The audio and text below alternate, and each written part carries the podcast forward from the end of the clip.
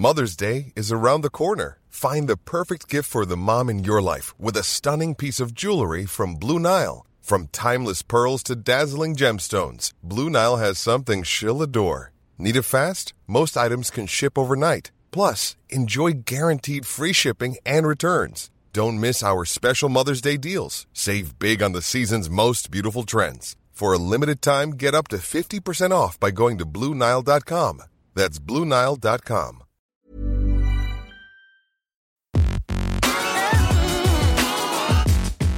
Salut t'es qui?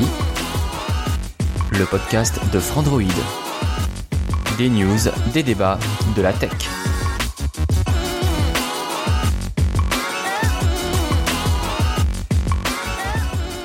Salut à tous, c'est Lou et nous sommes dans le cinquième épisode de la deuxième saison de votre podcast dédié à la tech. C'est Salut qui? Salut tout le monde et salut Omar, comment ça va? Hello, ça va très bien, merci. Et toi? Bah écoute, ça va très très bien, je suis très content de te retrouver dans, En dans plus, ce on podcast. est côte à côte là, c'est Ah, super c'est sympa. formidable. Je te- Quand je tourne la tête, je te vois, c'est formidable. En face de toi, il y a Manu. Mais oui, bonjour. Bonjour Manu, rédacteur en chef de Frandroid. Oui. Et pour avoir une, une complète visualisation spatiale de ce podcast, à ta gauche et donc en face de moi, il y a Jérôme Kainborg de Nowtech. C'est ma Eh droite en oui, fait. bonjour à tous, bonjour à tous, vous me récupérez. Et je faisais de la chance, je me suis cassé la voix au salon de la photo, mais je l'ai récupéré juste pour le podcast. Ouf, exprès Ouais. rien que pour nous, Voilà, c'est très gentil. exactement. C'est un très grand plaisir de t'accueillir en tout cas dans ce podcast. Eh ben, c'est un plaisir d'être là. Et d'ailleurs, pour ceux qui nous suivent sur euh, YouTube, euh, ils ont pu te voir dans notre vidéo du top 10 des smartphones où tu nous fais Le un petit con. caméo. Je pense surtout que tu présentes le meilleur téléphone de la vidéo. Ah bah oui, oui, mais ça, personne ne le sait encore. Il ne rate jamais un appel de Ginette avec. Non, jamais, jamais. On ne va pas Mais je ne rate jamais Ginette, hein, de toute façon. on ne va pas spoiler en tout cas, allez voir la vidéo. Aujourd'hui, nous allons parler des smartphones pliables. Est-ce que l'avenir du smartphone est plié Point d'interrogation. Mhm. Jeu de mots. Jeu de mots formidable. Merci Geoffroy pour ce jeu de mots. Il nous écoute et il sera là dans le prochain épisode de Salut Teki. Donc, euh, alors, on va revenir euh, du coup euh, à l'annonce du smartphone pliable de Samsung qui a fait une véritable démonstration, enfin, après tant d'années. Euh, Est-ce que quelqu'un veut revenir dessus Jérôme, puisque tu es notre invité. Bah écoute, déjà, ils se sont fait voler la politesse par euh, la marque dont je me souviens plus le nom. Royal, oui. Ouais, Royal voilà. FlexPay. Mais euh, ouais, euh, est-ce que c'était vraiment... euh, Enfin, on sent déjà quand même que ce qu'on a vu, le prototype, ou en tout cas ce qu'on a vu de Samsung, ça joue pas dans la même cour. Ils sont quand même Ah un oui, non, petit clairement. peu plus loin. Après, on n'a pas vu grand-chose. On a vu un écran qui se pliait, mais le mécanisme est resté quand même très mystérieux. Tout ça était dans un gros coffret. euh, c'est pas le design final, quoi, parce que sinon c'est mort. Hein. Le truc, c'est une brique, quoi. Les, les, les poches ne sont pas assez grandes pour. Ah ouais, pour- ouais. si le non, il modèle va falloir à réinventer les poches de jeans, tu sais. euh. mais euh, écoute, moi, ce que je, je pense, c'est que il, il pouvait plus reculer. Euh, après, Samsung, est-ce que c'est vraiment... Enfin, ils vont pas arrêter tous leurs autres smartphones et tout investir dans le pliable? C'est une branche. Comme à son habitude, Samsung lance un truc au mur et va voir si ça colle. Mais le plus important pour eux, c'est de montrer l'avance technologique qu'ils ont euh, sur les écrans. Et là, c'est une démonstration de force plus qu'autre chose, à mon avis.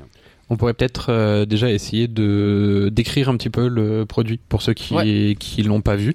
Euh, alors on va pas pouvoir le montrer déjà parce qu'on l'a pas, mais en plus parce que dans un podcast c'est difficile. Euh, mais en fait c'est donc un, un- une espèce de tablette qui fait alors je sais plus la taille exacte, c'est 7,8. Euh, 7,3 pouces, 7,3. je pense. Non, ouais, c'est 7,3 pouces, il me semble. Euh, c'est plus de 7 pouces. C'est plus de 7 pouces, en tout cas, c'est une tablette de plus de 7 Ah, pouces qui se replie et euh, au, au dos de cette tablette repliée, en fait, donc sur l'avant, euh, une fois que c'est replié, on a un nouveau petit écran. Et alors là, par contre, c'est ridicule, c'est euh, 4,3 pouces, si je dis Ouais. pas de bêtises. Donc c'est encore plus petit que l'iPhone, euh, l'iPhone 4S à l'époque, Exactement. avant sa, sa première euh, augmentation. Et c'est peut-être ça qui était un peu surprenant. On s'attendait à un écran qui se plie vers le milieu, pardon, un écran qui se plie vers le milieu et qui permettrait de lire un côté ou de l'autre. Là, non, l'écran principal disparaît et on a un troisième écran. Euh, spontanément, j'ai envie de dire, hmm, ça, ça fait un peu, c'est un peu bizarre quand même. Donc pas euh, convaincu par cette démonstration. Faut voir, faut voir. Il y a, moi, je, je reste ouvert. Il faut laisser sa chance au produit, mais on, on sent qu'ils sont pas arrivés à faire un écran qui se pliait dans l'autre sens. Donc euh, ah ben mince, euh, quand on l'a fermé, on voit plus rien. Ah bah on va rajouter un écran sur le sur l'autre face. C'est un peu bizarre. Alors que pourtant, bizarrement, c'est plus difficile de faire un écran qui se plie dans ce sens-là normalement, puisque euh, la pliure est plus euh, plus nette en fait. Mm. Le- la, la courbure est plus petite euh, que euh, s'il le mettait à l'extérieur du téléphone. Donc c'est c'est bizarre d'avoir fait ce, ce choix-là. C'est peut-être pour des questions de fragilité, parce qu'une tranche comme ça arrondie, Oui. euh, à nu, euh, dans la poche avec les clés, euh, ça Ouais. va mal se terminer quand même. Alors Très que justement, c'est ce que fait Royal, la marque que tu as citée juste avant, et euh, c'est ce qu'avait présenté Lenovo comme prototype, où, on- où justement l'écran se pliait euh, ve- vers l'intérieur, vers l'extérieur. Mm. Je sais pas vraiment en fait. Euh, l'é- l'écran était à l'extérieur, c'est ça. Mais du coup, justement, tous ces, euh, tous ces prototypes dont on a parlé depuis des années quand même, c'est pas la première fois qu'il y a un essai autour du smartphone pliable, même Samsung, Oh ça fait des années.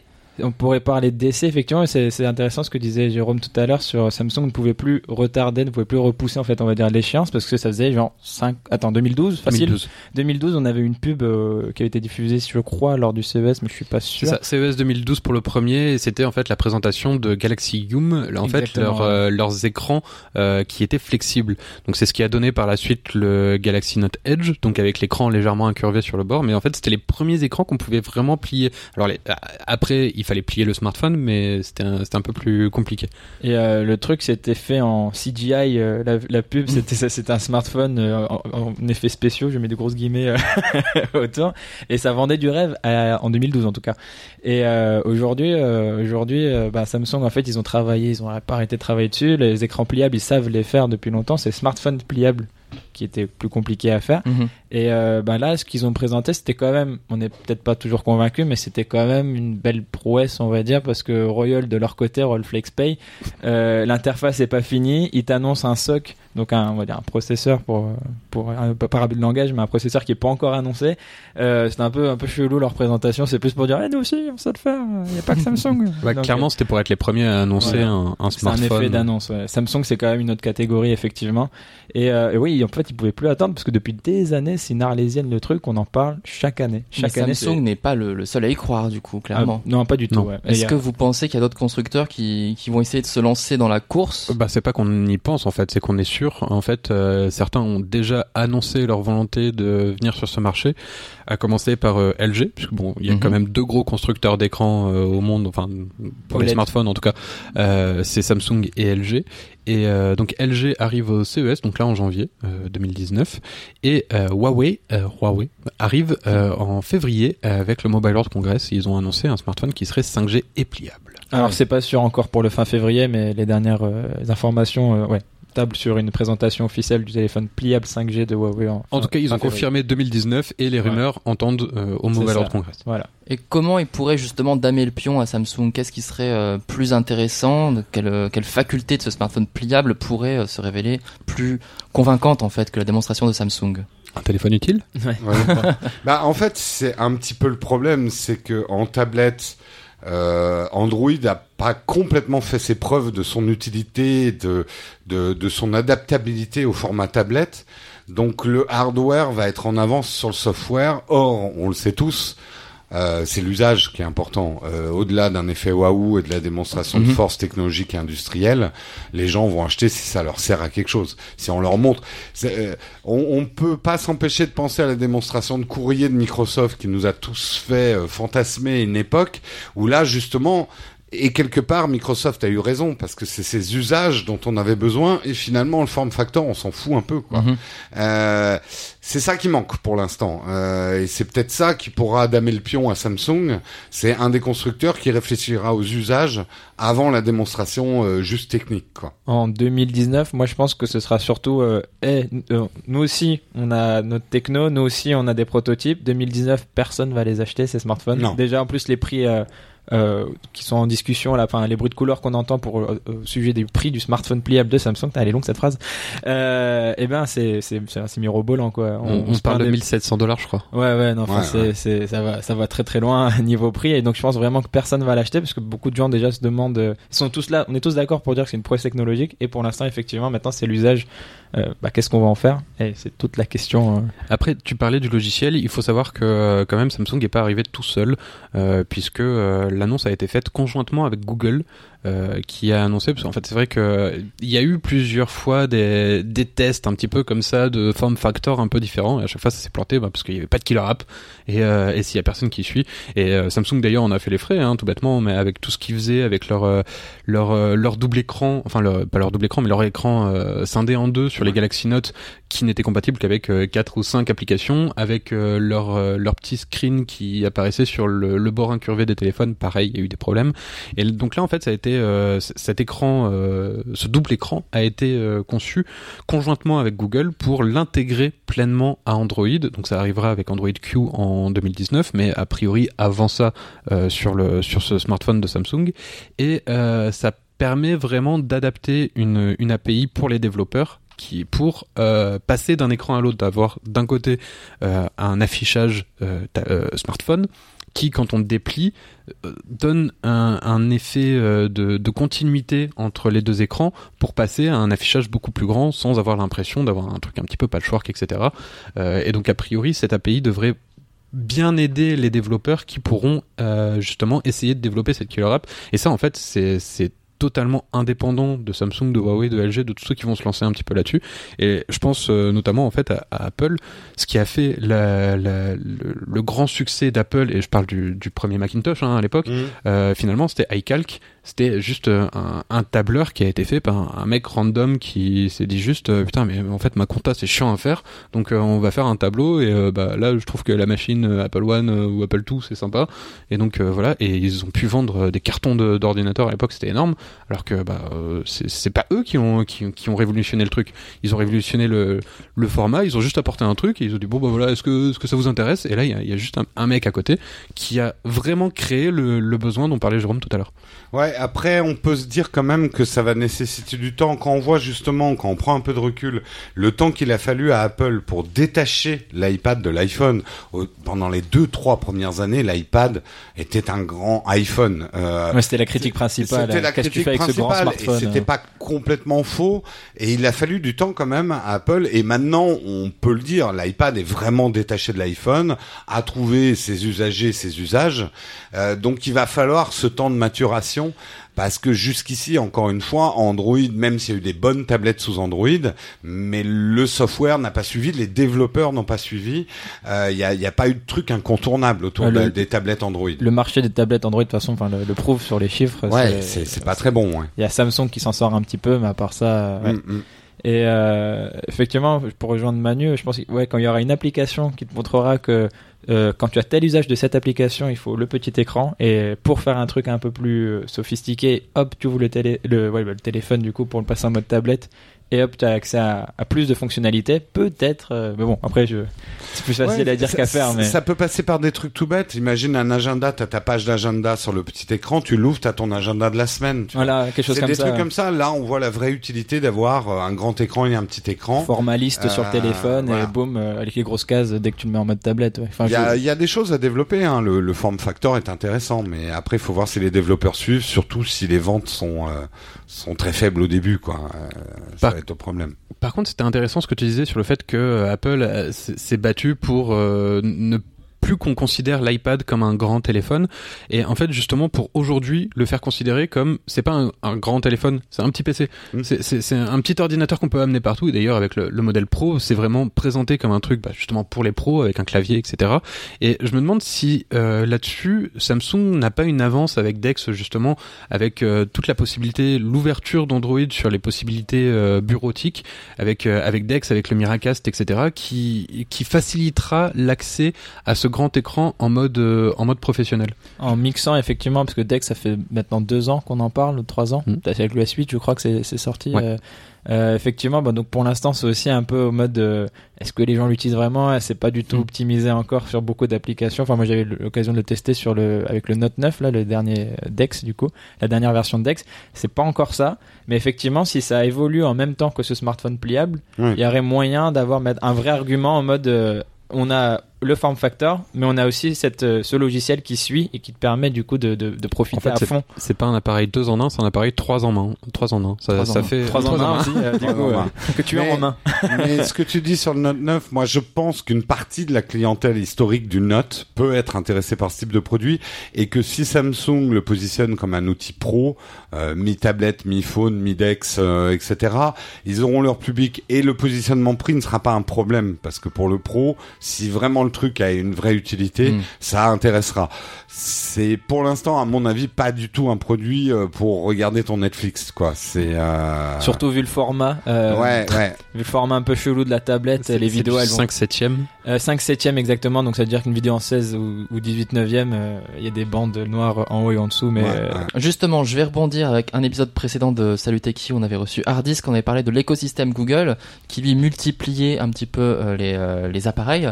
Là, est-ce que Samsung n'envisagerait pas en fait de créer un appareil unique pour une multiplicité d'usages en fait finalement, et essayer de faire converger tout ça vers euh, une tablette qui serait aussi smartphone, qui serait aussi euh, PC, un peu comme vous le dites? Est-ce que ce serait pas l'ambition de Samsung en fait au final d'avoir un appareil qui fait tout, même le café? Un appareil pour les contrôler tous. Exactement.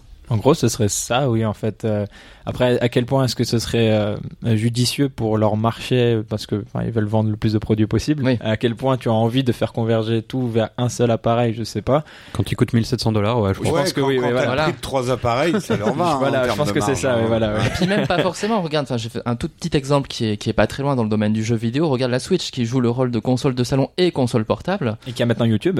et qui a maintenant YouTube effectivement. Donc euh, Nintendo a osé, alors qu'ils étaient leaders sur, euh, leaders incontestés sur les consoles portables depuis euh, très longtemps, ils ont osé euh, se faire de la concurrence à eux-mêmes finalement, à- à- avec raison vu le succès de, de la Switch. Mais quand tu crées voilà un nouveau paradigme finalement, ça peut peut-être être avantageux. Est-ce que vous pensez que Samsung a peut-être les moyens de créer un nouveau paradigme ou pas? Euh, je pense que Même oui. si en l'état ça a l'air... En, euh, en tant que leader du marché euh, de la téléphonie mobile, je pense que oui, on a vu avec le Note, quand ils l'ont sorti, c'était moqué par tout le monde. Et aujourd'hui, c'est l'une des gammes, enfin, c'est la gamme où Samsung a dit, eh, ça, c'est nous qui l'avons créé, ce, Ouais. mode- ce, ce format phablette. Je pense même le mot, je me demande si c'est pas eux qui l'ont Mm. qui Bah, l'ont ça, créé. ça a été inventé avec le Galaxy Note. ouais. Voilà, et du coup, euh, tout le monde le moquait et, et Samsung aime bien rappeler à chaque fois, euh, ils sont revanchards un petit peu, aiment bien se ra- ra- rappeler à chaque fois que dans les années 2012, je crois, euh, euh, 2013, les gens se moquaient euh, de, de ce format-là, alors que maintenant, bah, beaucoup de gens l'ont adopté. Et euh, peut-être que ce sera la même chose. Là, il y aura sûrement des, il y a des moqueries, certainement. J'ai déjà vu un peu plus passer sur le smartphone pliable. Dans quelques années, peut-être qu'ils seront là en mode, euh, vous n'y croyez pas, mais Et effectivement, on l'a changé. comme disait Omar, ça reste le leader de la téléphonie. Et si eux ne peuvent pas, en fait, personne ne peut, parce qu'en plus de d'avoir euh, d'être un gros constructeur de smartphones, euh, c'est un des rares constructeurs à avoir son écosystème d'applications. Enfin, ils ont vraiment le, le Galaxy App mhm. qui est euh, plus ou moins le seul, parce que Huawei a le sien également, etc. Mais c'est le seul qui est réellement qui, est, qui, qui est réellement bien constitué, puisque c'est les restes en fait de l'époque de Tizen euh, et qui est également constructeur d'écran, donc les écrans pliables, bah, c'est eux qui, les font en grande partie, euh, constructeur de SOC, euh, constructeur de RAM, enfin c'est ils, gèrent la, chaîne quasiment de bout en bout, même s'ils ont forcément des trous, s'ils reposent sur Android, etc. Donc ça, ça appartient à Google, mais encore une fois, on a vu que Google a travaillé avec eux pour construire ce truc, vraiment, si eux ne le peuvent pas, en fait, personne ne pourra le jamais. Et sur leurs semi-conducteurs et tout ce qui est euh, secteur des puces et tout ça, et des cartes mémoire aussi, ils sont, ils gagnent euh, beaucoup beaucoup d'argent et je pense à bien assez pour éponger tout ce qu'ils dépensent en R&D dans, Ouais. le, dans le dans le Samsung Mobile. Je pense que oui, eux ils ont carrément, euh, ils ont les moyens de faire ça et ils, ils doivent sans doute aussi parce qu'il y a une concurrence de plus en plus rude des des constructeurs chinois. Et s'ils changent pas de paradigme, s'ils essayent pas d'être d'avoir ce ce pas d'avance, on va dire, euh, bah ils vont se faire ils vont se faire bouffer certainement. euh, si jamais ils font rien quoi. Et, et effectivement, la, la forteresse Samsung est de plus en plus menacée, même s'ils vont encore bien. Mais c'est vrai que euh, les constructeurs chinois Mhm. bah, rattrapent sur le milieu de gamme, voire le haut de gamme, avec des flagship killers qui deviennent de plus en plus killers. Euh, il leur faut un saut technologique pour essayer de mettre un ou deux ans d'avance à la concurrence chinoise, euh, ce qui risque d'être compliqué aussi. Hein. Euh, le, le, le danger pour Samsung n'est pas tant Apple comme on aime à le présenter. Hein. Ouais. Euh, c'est plutôt ce qui parce que Apple restera Apple Euh, Enfin voilà, on... bref. Mais euh, je pense qu'ils se font euh, ils se font tailler des croupières euh, par ce qui arrive en dessous. Ouais. Euh, et ça devient de plus en plus compliqué parce que c'est pas non plus dans le monde Android sur du très haut de gamme qu'on peut faire vraiment beaucoup beaucoup d'argent. C'est toujours de la démonstration technologique. Par contre, on peut prendre de l'avance. Donc avoir un ou deux ans d'avance sur un écran pliable euh, très haut de gamme qu'ensuite on décline sur le bas de gamme, euh, enfin ou le moyen de gamme, euh, il faut ça pour Samsung aujourd'hui. Hein. Ils vont bien, mais ça risque d'être plus compliqué pour eux dans les années qui viennent. Pour compléter ce que tu dis, ouais, Huawei qui est passé deuxième constructeur mondial, deuxième et troisième trimestre, c'est pas sur Huawei et c'est pas sur Apple qu'ils ont pris des parts de marché. hein. C'est Ouais, sur Samsung qui reste Samsung, premier, ouais. mais c'est Samsung qui a perdu des parts Ouais. de marché au profit Mmh, de, bien de sûr. Huawei. Et Apple en fait sont restés, on va dire, Ah, plus ou moins stable. stables, mais ils se sont Mm. fait doubler. En gros. Mmh, ouais. Alors justement, pour élargir le débat, euh, Jérôme, tu parlais donc d'évolution technologique. Au-delà du smartphone, quels pourraient être les, les nouveaux usages d'un écran pliable Si vous avez des, des fantasmes, des, euh, des, des idées, des choses merveilleuses à nous présenter. Des... Bah, je crois que c'est un peu ce qu'on a dit avec le Dex, etc. C'est-à-dire qu'aujourd'hui, on travaille de plus en plus avec son smartphone. Euh, je vais même pas parler du jeu vidéo ou de la vidéo, parce que clairement, bon, euh, c'est vrai qu'on voit de plus en plus de gens regarder des vidéos dans le métro le matin sur leur smartphone, donc un plus grand écran ils voudront. Mais moi, je pense plutôt aux gens qui travaillent beaucoup sur leur smartphone, et il y a des entreprises où c'est leur unique outil de travail. Ils ont même plus d'ordinateur, ils ont pas de tablette. Donc euh, il y a un vrai marché, je pense, pour ça, euh, pour avoir quelque chose d'un peu plus confortable, pour faire de la petite bureautique, euh, pour ranger ses photos, faire de la retouche photo euh, un peu rapide. Euh, donc voilà, ça c'est le type d'usage. On peut imaginer un Lightroom sur un format comme ça. Ça permet d'avoir, c'est moi, c'est ce que j'avais beaucoup aim- aimé dans le Note 9, avec son stylet et tout, c'est d'avoir une véritable surface de travail dans ma poche. Euh, ce que je n'ai pas, par exemple, dans l'écosystème Apple, où les deux sont vraiment splittés, quoi. Manu, est-ce que, est-ce que tu as des rêves d'écran pliable euh, qui se Bah, plieraient à tes désirs? C'est un petit peu la, la même chose que Jérôme, puisque ben, en, tant que journaliste, on est souvent en déplacement, on est toujours à droite à gauche et on essaye de se déplacer aussi le plus léger possible. Euh, et du coup, de pouvoir se dire qu'on pourrait travailler pleinement sur son smartphone, ce serait vraiment cool. Ça m'est déjà arrivé euh, de de pas avoir un ordinateur fonctionnel sous la main pour devoir taper quelque chose de en urgence et d'essayer de taper un article sur mon smartphone. C'est très galère. Ouais. Euh, c'est bien pour taper des SMS, mais euh, dès qu'on essaye de, de faire de la mise en page ou quelque chose d'un peu plus poussé, c'est c'est sympa. C'est pas sympa, pardon. Euh, et c'est vrai que euh, bah, personnellement, euh, j'ai une tablette. J'ai une tablette, je l'avoue, euh, un, un iPad, un iPad mini, euh, mais il, reste chez moi en fait. Je, je ne le déplace pas, je l'utilise pas comme objet de travail et je me, je, je ne conçois pas de l'utiliser comme objet de travail. Est-ce que et- ça reste encombrant. parce que ça reste encombrant et puis euh, bah, parce que c'est un outil que j'utilise et utiliserai très peu finalement. Et ce serait plus le fait de l'avoir tout le temps sur moi en fait m'aiderait à, l'utiliser. Et, et j'ai pas envie de me de me trimballer avec un iPad euh, enfin je peux pas déjà le mettre dans ma poche.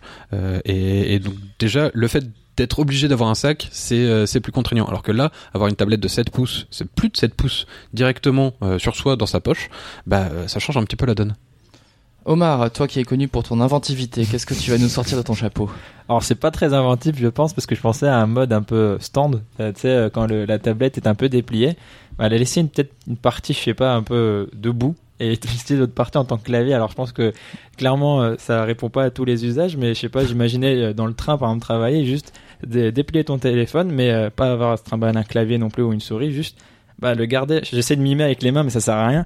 Mais le ouais j'arrive pas à l'expliquer autrement Mais comme moi, j'arrive à concevoir. Euh, ouais, si vous êtes un peu Un mini ordinateur C'est ça, voilà, quoi. le laisser, laisser la moitié du téléphone relevé en fait, en imaginant une sorte de, de système avec trépied et, euh, Comme et avoir, voilà exactement, et avoir une moitié, l'autre moitié que tu poses à plat sur ton bureau euh, avec un clavier, avec un bon retour haptique, qui pourrait travailler dessus. Je suis sûr que, enfin, Samsung le fait très bien et euh, ça pourrait être intéressant. Après, le format d'écran reste chelou et c'est ça ce qui est dommage. Mais ça pourrait éventuellement servir, comme tu disais, sur de la mise en page et tout, d'avoir un clavier petit mais pas aussi petit que sur un smartphone donc ça pourrait être euh, peut-être intéressant à voir euh, sur du 7,3 pouces euh, ce que ça donne. Eh bien écoute Omar, je te propose de breveter ton idée.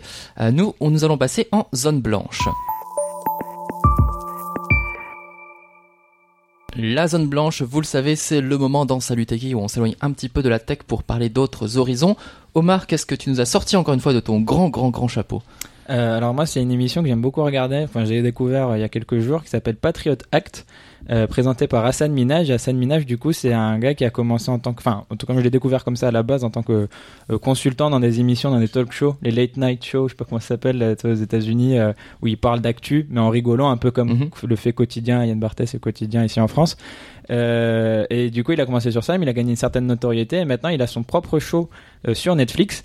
Et euh, ça s'appelle Patriot Act, euh, en référence à une loi passée par George Bush euh, après les, bon, je sais pas, euh, pour vous rappeler la, politique euh, américaine. Euh, mais il parle avec beaucoup d'humour. C'est une sorte de stand-up où il parle avec beaucoup d'humour de- des actualités marquantes dans le monde ou aux États-Unis. Et c'est hyper intéressant le regard qu'il apporte parce que euh, il arrive à, à t'expliquer ça de manière très didactique, euh, à t'intéresser à des sujets des fois sur lesquels ben tu serais passé à côté. Euh, alors il s'intéresse à Amazon, au, euh, au scandale en Arabie Saoudite avec le journaliste qui a été tué. Il te rappelle un peu tout ça, il te rappelle à chaque fois bien le contexte et il t'amène des sujets de réflexion autour de tout ça et j'aime beaucoup. Et euh, ça me fait penser donc peut-être une deuxième zone blanche à euh, John Oliver. Ouais, un petit peu à John, mais je pense que ça c'est plus connu déjà. John Oliver et Last Week Tonight sur HBO, euh, qui lui du coup est assis sur son bureau et il fait à peu près la même chose. Et ben là, Hassan Minaj, c'est un, un format très similaire, mais il faut juste imaginer que le gars est debout en mode stand-up euh, comédien. Et euh, c'est très bien animé et c'est très drôle.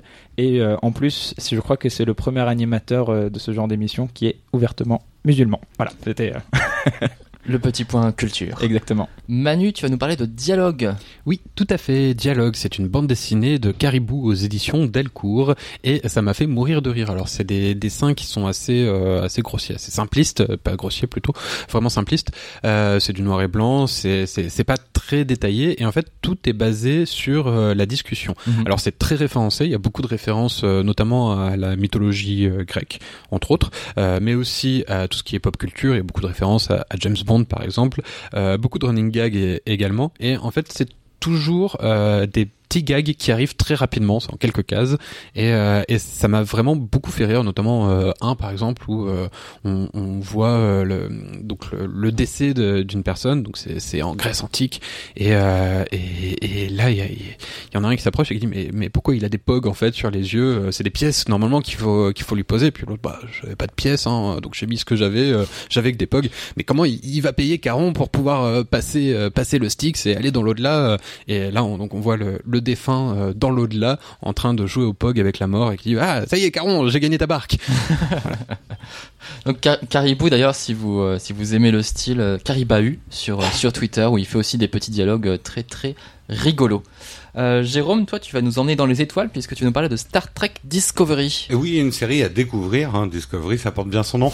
non, c'est vrai que l'aurait pu être boudé parce que c'est la sixième série Star Trek. On croyait un petit peu euh, la licence usée jusqu'à la corde, avec euh, le surtout euh, Star Trek Next Generation qui pour moi est le meilleur Star Trek de tous Mhm. les temps, avec Jean-Luc Picard qui n'est pas un surgelé mais le meilleur capitaine de tous les temps.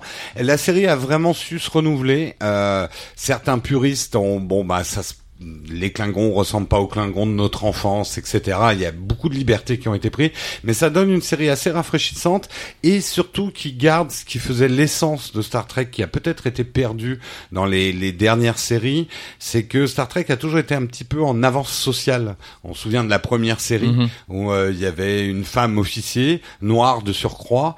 Euh, là, dans cette série, euh, si on regarde la géopolitique aujourd'hui, on sent que les, les, les scénaristes, euh, avec des choses un peu manichéennes comme on peut vivre dans le monde aujourd'hui, euh, euh, le, tout ce qui est autoritarisme, etc. Enfin, il y a, y a beaucoup de choses, l'homosexualité aussi, qui est, qui est traitée euh, d'une manière comme si c'était complètement normal. Enfin, ils ont atteint un niveau de normalité dans le futur où on se pose même plus la question. Enfin voilà, c'est, je trouve que ça renoue bien et ce qui est rafraîchissant, c'est que toutes les séries étaient centrées sur un capitaine et son équipage. Là, les scénaristes ont un peu joué avec ça. Euh, la le personnage principal n'est pas le capitaine justement. Donc ça, ça change un peu. Je conseille ceux qui ont sont dit oh encore du Star Trek. Euh, la série vaut le coup. Et on peut regarder même sans avoir regardé avant? Tout à fait. Ça, c'est une vraie prouesse. Alors, pour être tout à fait franc, si vous connaissez rien du tout à l'univers Star Trek, il y a peut-être des références qui vont vous échapper, mais c'est regardable quand même. Alors tu parlais des avancées euh, justement par rapport à Star Trek. Je crois que pour euh, l'anecdote, c'était le premier baiser mixte qui est à la télévision qui Tout avait eu lieu euh, dans, dans la première série Star Trek du Ouais. coup à l'époque. Et qui a fait scandale. Exactement, malheureusement. Mais bon, heureusement, c'est très loin maintenant, comme quoi la télé a aussi des vertus. De mon côté, je vais vous conseiller un jeu vidéo, c'est Pokémon Let's Go, édition Pikachu ou édition Evoli, suivant vos, vos préférences. Ah bah non, qui est il une sorte choisir. de... c'est dur de choisir, mais bon. Le meilleur, ça reste Pikachu, évidemment. Euh, ou Evoli s'il évolue, parce que là, ils évoluent pas, c'est un petit peu dommage. En tout cas, c'est un remake de euh, Pokémon version jaune, croisé avec Pokémon Go, vous le savez, le jeu sur euh, mobile. Donc on revit les toutes premières aventures en fait à Kanto avec les 151 premières créatures. C'est vraiment une petite Madeleine de Proust. hein. Le jeu euh, s'inspire entièrement de cette quête qui a plus de 20 ans maintenant et on reprend les grandes lignes avec un rythme beaucoup plus efficace et des mécaniques beaucoup plus accessibles que les derniers épisodes de la saga canonique. Donc euh, voilà, si jamais vous avez lâché Pokémon ou si euh, vos enfants veulent à tout prix essayer Pokémon parce qu'ils adorent Pokémon Go, je pense que c'est vraiment une très très bonne porte d'entrée vers ce jeu que j'adore. Et puis il y a une chaîne YouTube où on peut regarder un let's play très complet euh, qui s'appelle Alex le serveur, Ah, qui est animé chaîne. par euh, Lou Lassina Faubert justement. J'adore cette chaîne. Il paraît qu'il y a même des vidéos avec un certain Omar Belkat sur Lego. De Harry temps en Potter. temps, ça arrive, ça arrive. C'est l'instant promo, c'est la fin de l'épisode justement. Merci beaucoup Omar, on te retrouve sur Twitter, at Omar Belkab. C'est simple, efficace. E B-E-L-K-A-A-B. Exactement. De l'amour, des, des jeux de mots, des, de la bonne humeur, voilà. Et un peu de tech quand même. Un peu. Manu, c'est Nobunagashi sur Twitter. N-O-B-U-N-A-G-A-S-H-I. Tout, tout à Et fait. Jérôme, Et on moi, te il y a moins de bonne humeur. Il y a moins de bonne humeur Oh, j'aime pas Apple. Je- J'aurai le plus. Et Jérôme, bien sûr, sur Notech principalement. Sur Naotech principalement et la chaîne secondaire aussi tous les matins pour des news tech entre 8h et 9h en live tous les jours. Merci beaucoup, on se retrouve très bientôt pour un nouvel épisode de Salut Techie. Salut à tous. Salut à tous. Salut Salut Techie, le podcast de Frandroid. Des news, des débats, de la tech.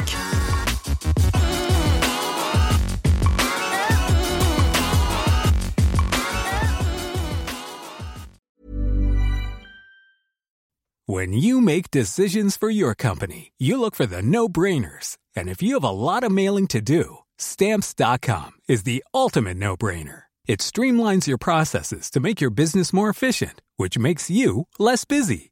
Mail checks, invoices, legal documents, and everything you need to keep your business running with stamps.com.